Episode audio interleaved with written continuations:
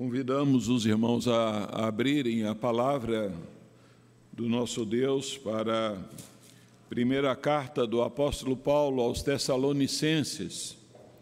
1 Tessalonicenses, capítulo 5, nós faremos a leitura, então, dos versos 16 até o verso de número 19.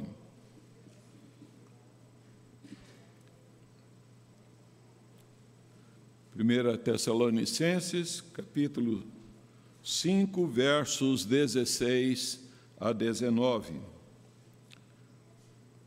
Você também que está nos acompanhando aí de casa, é, nós o convidamos para que você esteja também abrindo aí a palavra de Deus e então aquietando o seu coração para que possamos é, ouvir a mensagem de Deus para o nosso coração. Convido é, a todos para que leiamos juntos esses quatro versos da palavra de Deus. Leiamos. Regozijai-vos sempre, orai sem cessar. Em tudo dai graças, porque esta é a vontade de Deus em Cristo Jesus para convosco não apagueis o espírito. Vamos orar mais uma vez. Ó oh Deus bondoso, nós nos encontramos, Senhor, nesta hora, aqui ante a tua palavra, ó oh Deus, já com profunda gratidão, porque pela é, clareza, ó Deus, desta passagem tão direta, tão explícita, e, ó Deus, nós lhe rogamos que ainda mais conceda sobre nós a tua misericórdia, para que possamos apropriarmos-nos, ó Deus, dela de maneira mais profunda, entendendo, ó Deus, assim o teu querer e a tua vontade para a nossa vida. Assim nós lhe suplicamos em o nome do Senhor Jesus. Amém. Uma das características maravilhosas da palavra de Deus é a capacidade que ela tem de nos dizer muita coisa em poucas palavras. É assim que nós olhamos para os dez mandamentos ali em Êxodo 20. São ah, concisos ali, mas são preciosos, são é, profundos. Da mesma forma, nós podemos olhar para as bem-aventuranças lá em Mateus capítulo 5. E nesta passagem não é diferente. Há então uma profundidade grandiosa é, nesses versículos, é, de modo que, ah, uma vez que o apóstolo Paulo é, havia compartilhado então com os cristãos de Tessalônica alguns recursos especiais para o relacionamento saudável com as outras pessoas, o relacionamento saudável entre eles, que eles fossem longânimos, que eles então não retribuíssem o mal por mal, mas que desenvolvessem a prática do bem. Agora, aqui, o mesmo apóstolo, ele dando continuidade, ele exige e ele impõe de forma concisa aos crentes esses ricos preceitos que são deveres que ah, eu preferi denominá-los é, com o tema as ordens permanentes do Evangelho as ordens permanentes do Evangelho. E a primeira delas está aí regozijai-vos sempre. Esse versículo ele expressa muito. A alegria é um mandamento bíblico e o resultado principal da nossa salvação em Cristo Jesus. Ser salvo é ser invadido pela alegria de Deus. O evangelho a que nós abraçamos é aquele que é, os, pastor, os pastores ouviram lá então dos anjos: Eis que vos trago boa nova de grande alegria. O evangelho é então essa boa nova de grande alegria e é então apropriado ao crente é, a ter então uma vida alegre, ter uma vida feliz, como resultado da presença de Deus na sua vida. Faz parte então a alegria, ela faz parte do fruto do Espírito, é fruto do Espírito. Quando nós examinamos a palavra de Deus, nós vamos verificar lá em Atos 2, 46, a, a igreja ali, então, perseverando em oração, é, e aí nos diz que eles partiam o pão é, com alegria e singeleza de coração. O mundo ao nosso redor ele pode ter então momentos de prazer, de alegria, mas nada sabe sobre esse princípio cristão de alegrar, de alegrar-se sempre. Mas é, nós vemos aqui a recomendação tem esse qualificativo complementar importante. É, regozijai-vos sempre.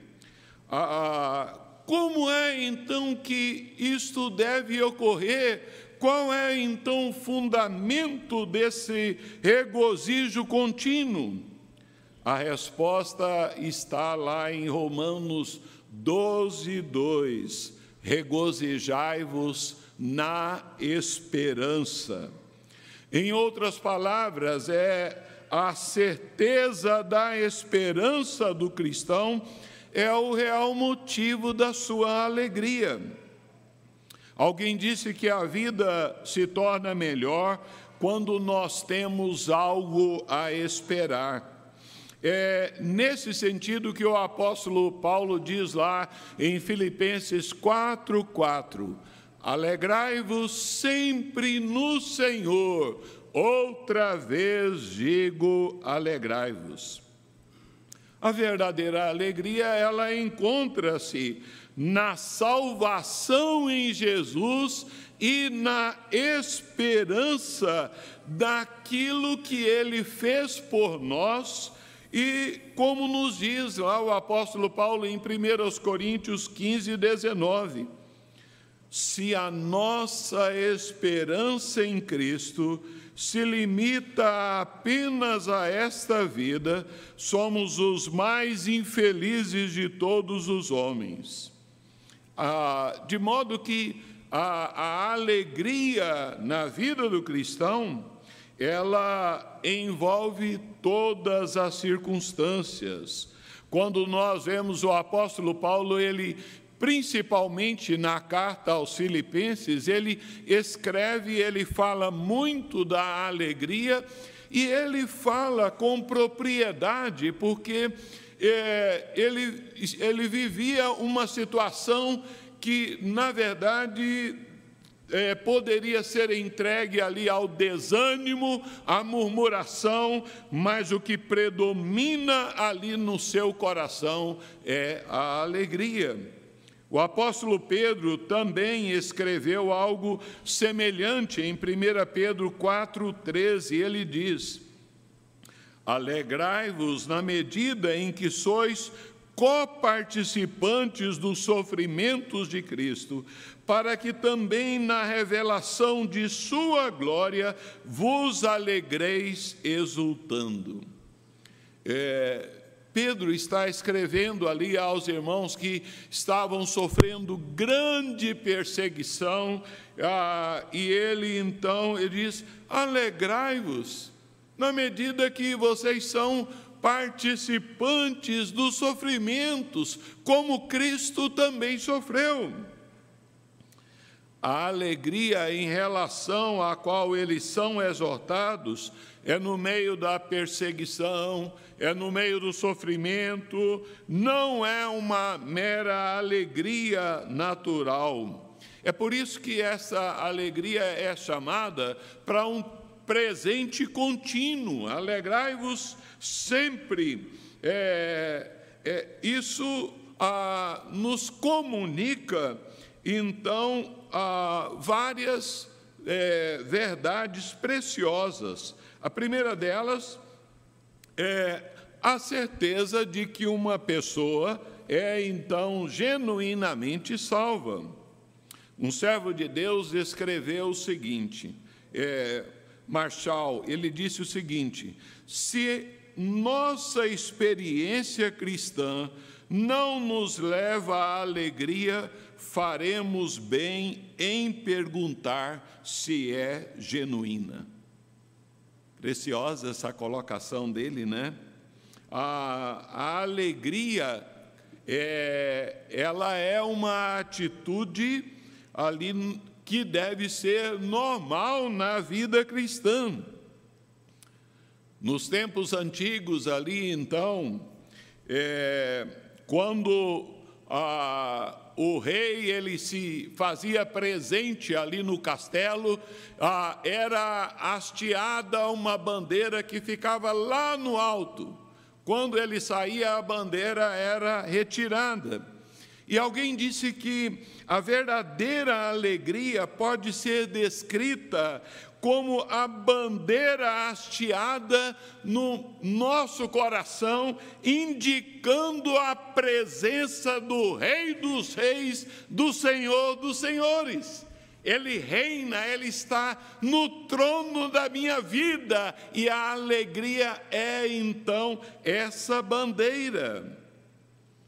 Alegrar sempre é, também comunica que nós estamos vivendo no reino então da fé, no reino então da confiança no Evangelho, na palavra do Senhor. Quando nós examinamos as Escrituras, nós vamos ver que ah, algo que desgostou muitíssimo ao coração de Deus foi a murmuração, a reclamação. Na jornada do povo de Israel, então, do Egito para a terra prometida, Deus acabou punindo severamente ali, então, os israelitas por causa da murmuração. E se nós pararmos para ah, examinarmos também a, a é, grande parte das murmurações que surgem do nosso coração é, dizem respeito às mesmas coisas que ah, envolveram os israelitas, comida, bebida e ali então as circunstâncias. Aqui a palavra de Deus, o apóstolo Paulo nos apresenta o oposto de murmurar, que é então alegrarmos-nos sempre no Senhor. Paulo encoraja a igreja tessalônica a viver em alegria. Isso não se trata de uma atitude superficial, então, como que a, a fôssemos chamados a viver no mundo da lua, a sermos ali então bobos alegres, mas é, significa uma chamada de a, nos alegrarmos é, acima de tudo no Senhor. Né? Então, é, a, nos alegrarmos nos, nas promessas de Deus não é? Então, ah, é, é, por isso que é, nós colocamos a nossa confiança nas promessas maravilhosas de Deus. O relacionamento com, que o crente tem com Cristo deve dar-lhe uma alegria estável e permanente, a, a, arraigada, que o capacita a lidar com decepções e vê-la na, na, perspectiva correta de Deus, é? então firmado na, nas promessas de Deus. E é, Tiago, ele escrevendo Tiago 5,13, ele nos alerta que essa alegria, ela é demonstrada também então no louvor. Ele diz: Está alguém entre vós alegre? Cante louvores, cante louvores assim ao Senhor. Então, é, mas nós vemos que Paulo é, ele, dentre as ordens permanentes do Evangelho, ele nos dá uma segunda ordem: orai sem cessar. O que significa isso? Será que deveríamos ficar 24 horas dobrados de joelho? Né? Ou é, será que significa que devemos ficar murmurando em oração ali, então sussurrando é, orações o, o dia inteiro? Claro que não. Nem o Senhor Jesus fez isso, nem ah, podemos, nem tampouco o apóstolo Paulo. O sentido é que nós devemos cultivar uma vida constante de oração, cultivar uma vida constante de comunhão com Deus, é, de tal forma que a nossa vida seja permeada pela presença, por um relacionamento precioso, gostoso ali, em comunhão com Deus. Nós vemos é, é essa chamada é para manter uma, um relacionamento ativo e permanente com o Senhor, não dando lugar ao pecado, mas cultivando uma vida contínua na presença do, do Senhor. A mesma palavra traduzida aqui, sem cessar, ela é utilizada no capítulo 1, verso 2, como sempre. E no capítulo 2, verso 13, o apóstolo Paulo, ele também utiliza essa mesma palavra, ele diz: outra razão ainda temos nós para incessantemente dar graças a Deus. É, é, Paulo não ficava ali, então, ó oh, Senhor, graças te dou, graças te dou pelos é, Tessalonicenses, mas expressa ali, então, um reconhecimento, então, de, de gratidão ao Senhor. Nos tempos antigos, esta é, expressão, ah, ela era, sem cessar, ela era utilizada para descrever uma pessoa que estava com tosse ali, então, contínua, né? E nós sabemos que é, como é que isso, que isso significa que uma pessoa ela tosse, mas ela para, daí volta a tossir, e, a, e então é, trata-se, na verdade, de uma ilustração que significa ali orar continuamente. A essência da oração não consiste no movimento dos lábios, mas na elevação do nosso coração a Deus. Mas, ao mesmo tempo, esta passagem nos coloca então duas verdades que estão aqui implícitas. Primeira delas, que é, é essa que nós devemos cultivar a vida contínua de comunhão com Deus, que quer, através da oração falada, da oração silenciosa, ou, né, ou, na, ou na nossa vida normal do dia a dia, nós estejamos é, em comunhão com o Senhor, mas significa também que nós devemos ter períodos específicos de oração, a semelhança de Daniel, que orava três vezes por dia, né? então, ah, assim, é, escreveu então ah, o grande reformador Calvino dizendo o seguinte: a não ser que estabeleçamos horas definidas para a oração, facilmente negligenciaremos a prática.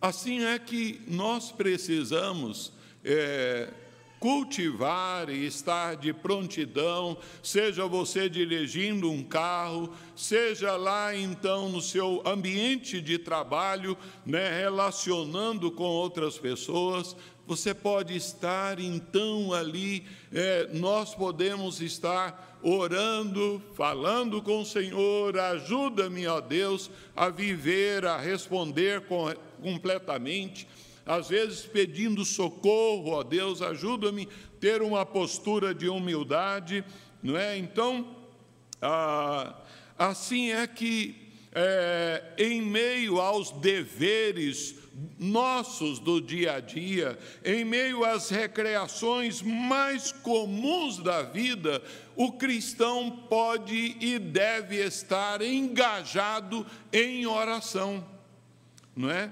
Como lemos, olha como a palavra de Deus nos completa lá, Romanos 12, 12, o apóstolo Paulo diz: na oração perseverantes. Em Efésios 6, 18, ele diz, ao, falar da armadura que o crente, que nós devemos vestir é, todos os dias, no verso Efésios 6, 18, ele diz: com toda oração e súplica, orando em todo tempo no Espírito. A oração ela é um meio precioso para vencermos as nossas ansiedades. Né? O mesmo apóstolo diz lá: Não andeis ansiosos de coisa alguma, em tudo sejam conhecidas diante de Deus as vossas petições pela oração e pela súplica com ações de graças. Não é? Então, é, é um meio de vencermos as nossas tristezas, não é? é de é, descarregarmos a nossa alma, é um meio de vencermos as tentações. É, ela é então um meio de graça precioso que Deus nos dá.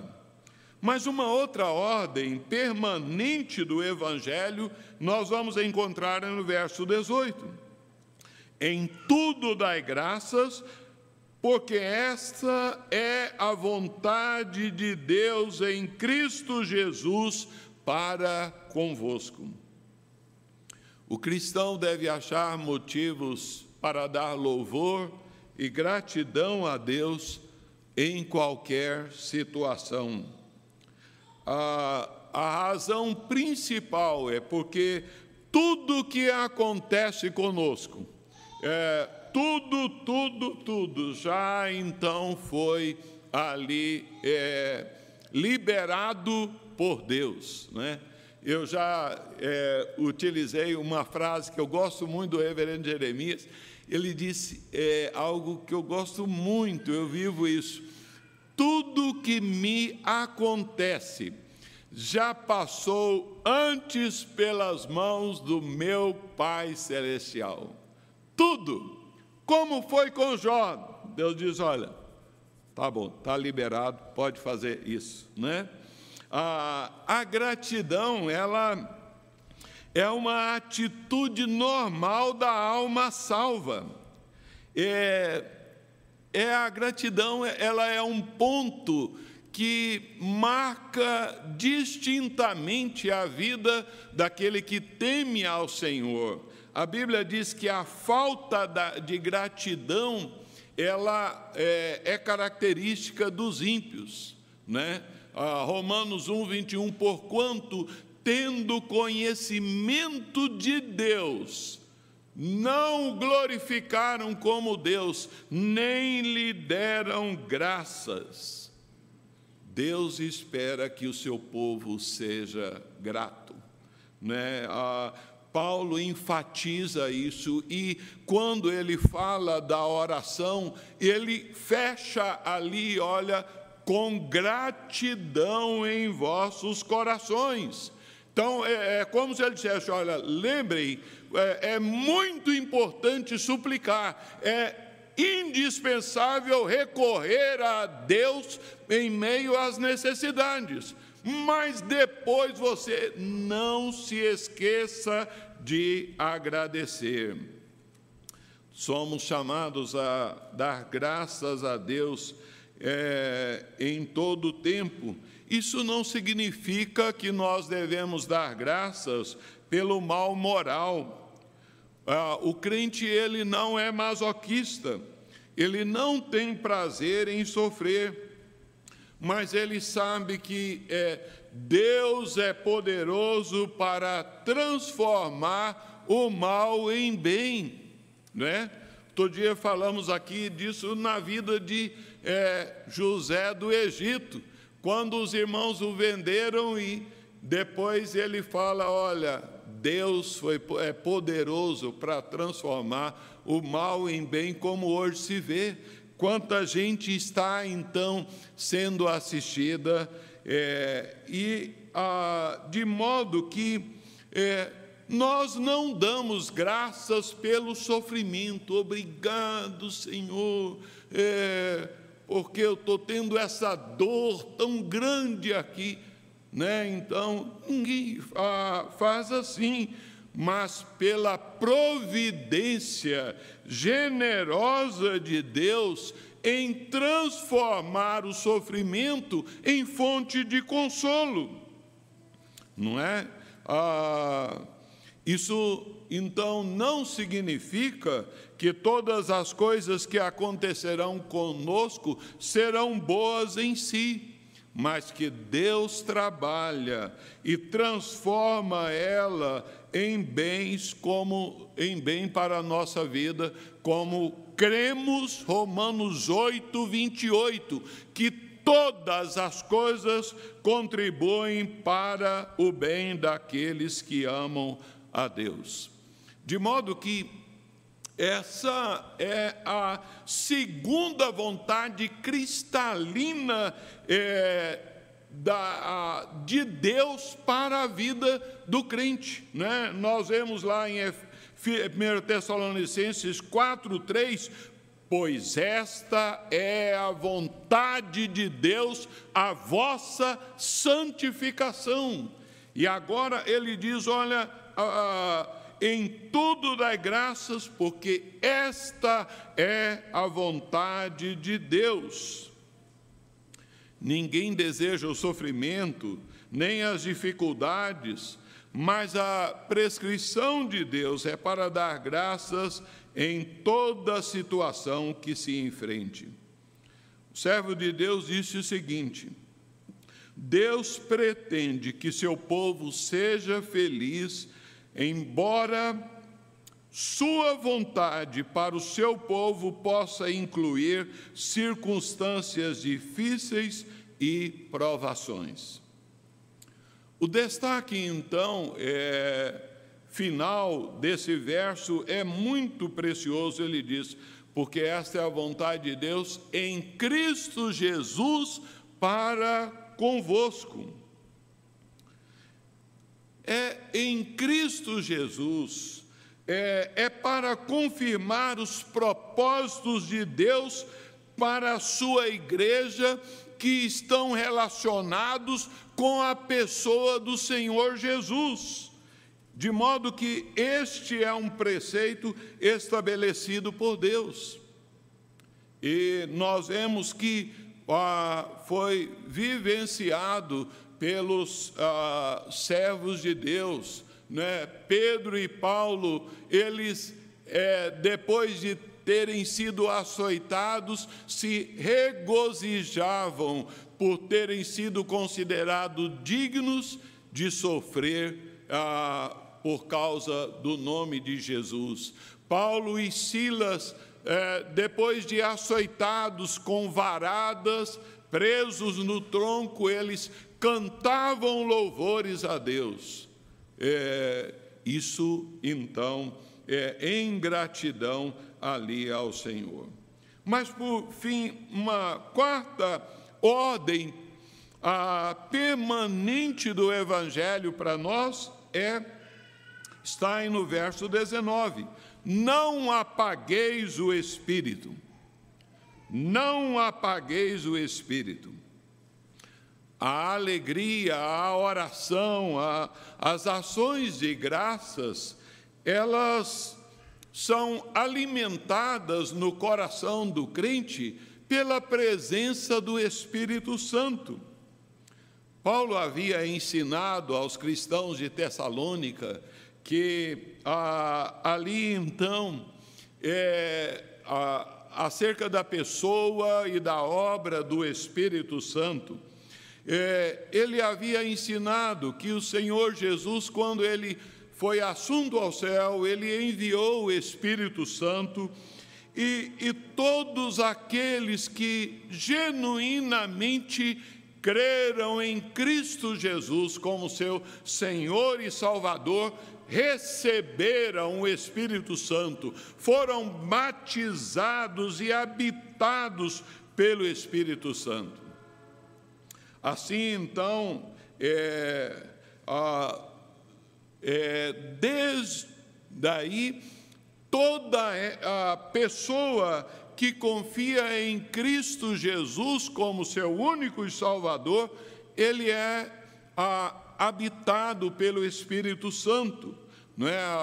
é? O apóstolo Paulo ele diz: se alguém não tem o Espírito de Cristo, esse tal não é dele. O Espírito Santo ele está na vida do crente para ensinar, não é? é? É, ele é o nosso, como alguém disse, o professor interior do cristão, para ensinar, para guiar, para direcionar, para convencer, para mostrar o caminho, para iluminar a nossa mente para compreendermos as Escrituras. Por isso que, Senhor, me ajuda a compreender as Escrituras. E é Ele quem concede alegria, paz, é, a longanimidade, bondade, misericórdia, tudo isso é então obra do Espírito Santo para nos transformar, esculpir na minha vida, na sua vida, a pessoa maravilhosa, o caráter santo e glorioso do nosso Senhor e Salvador Jesus Cristo. É Ele quem fornece a nós o seu fruto, fruto do Espírito Santo. E os ministérios do Espírito Santo na vida do cristão são inúmeros e todos igualmente magníficos. Não obstante, nós temos então a capacidade de apagar ou de reprimir o espírito. O que significa apagar o espírito? Significa torná-lo inativo, significa impedi-lo então anular então a ação do espírito. E então a, significa em outras palavras dizer não a Deus e dizer sim a nós mesmos. Ah, o verbo grego a usado para apagar, ele ocorre seis vezes no Novo Testamento. E com uma única exceção está aqui nesse texto de 1 Tessalonicenses 5,19, todos os outros estão ligados com o fogo. todos os outros. A, questão de apagar.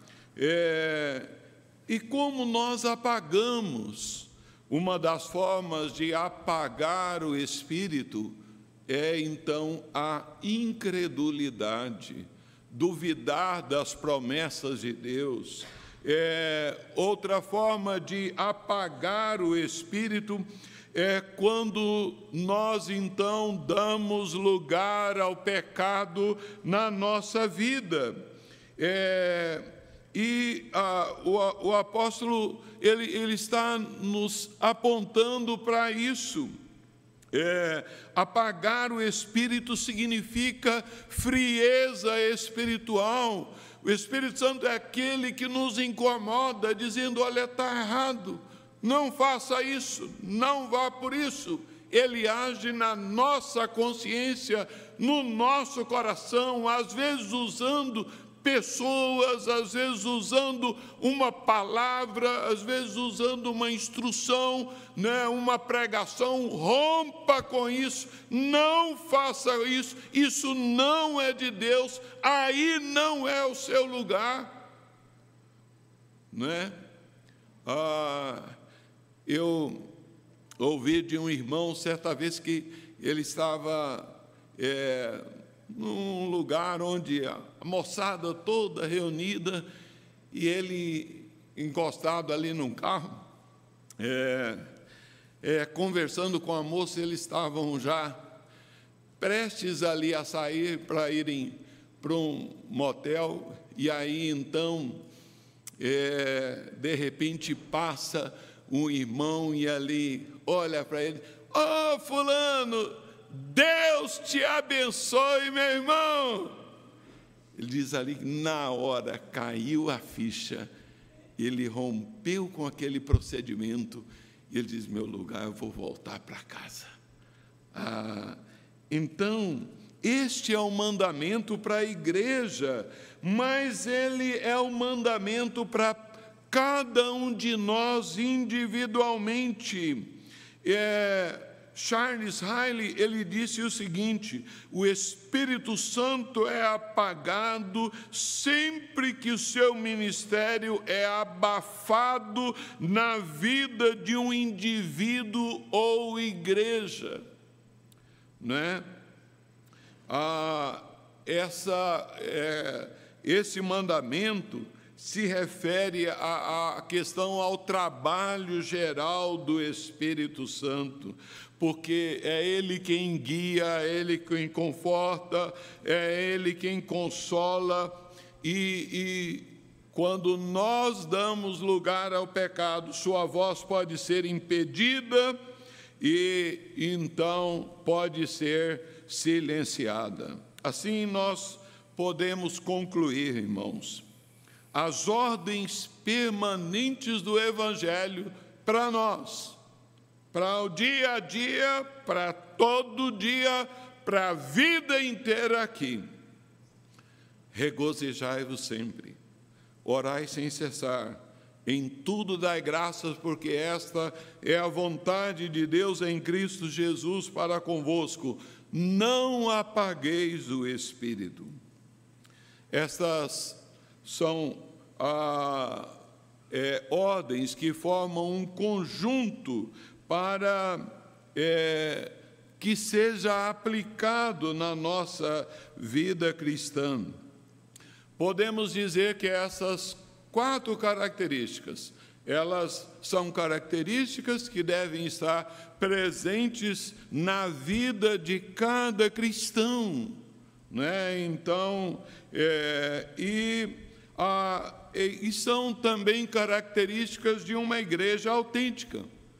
Uma igreja autêntica é uma igreja que ora, uma igreja autêntica é uma igreja alegre, uma igreja autêntica é uma igreja agradecida, uma igreja autêntica é uma igreja fervorosa de espírito, sede fervorosos de espírito servindo ao Senhor, né?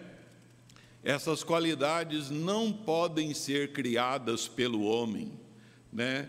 Elas só se manifestam quando nós nos entregamos à ação do Espírito de Deus, quando nós permitimos que o Senhor Jesus, é Ele que está então aqui no trono, o Rei dos Reis do nosso coração, Ele governe, Ele é, comande então todas estas posturas.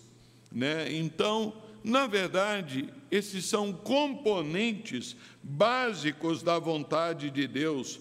Nós somos desafiados a que é, estejamos dando lugar a, a, a, que esses frutos fluam da, é, para, de Deus para a nossa vida, através então da nossa vida, que nós estejamos buscando é, e ah, colocando-nos diante do Senhor, que Ele estará então agindo assim na nossa vida. Vamos curvar nossas cabeças, vamos orar ao Senhor.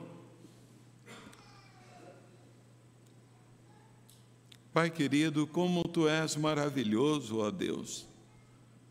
O Senhor nos chama a esse relacionamento com o Senhor, e por meio desse relacionamento com o Senhor, tu nos conferes esses privilégios tão maravilhosos. Muito obrigado, ó Deus. Nós lhe agradecemos, e acima de tudo, porque o Senhor resolveu fazer morada nesse vaso de barro que é a nossa vida mas é, que se faz presente, ó Deus, para proporcionar, é, ó Deus, a, esse fruto tão maravilhoso é, de uma qualidade de vida que só pode ser encontrada com o Senhor. Ajuda-nos, ó Deus, a desfrutarmos como cada cristão aqui individualmente e como igreja nossa de São José do Rio Preto, desfrutarmos, ó Deus, desses recursos do Senhor, é, obedecendo, ó Deus, essas ordens permanentes do Evangelho. Em nome de Jesus, amém.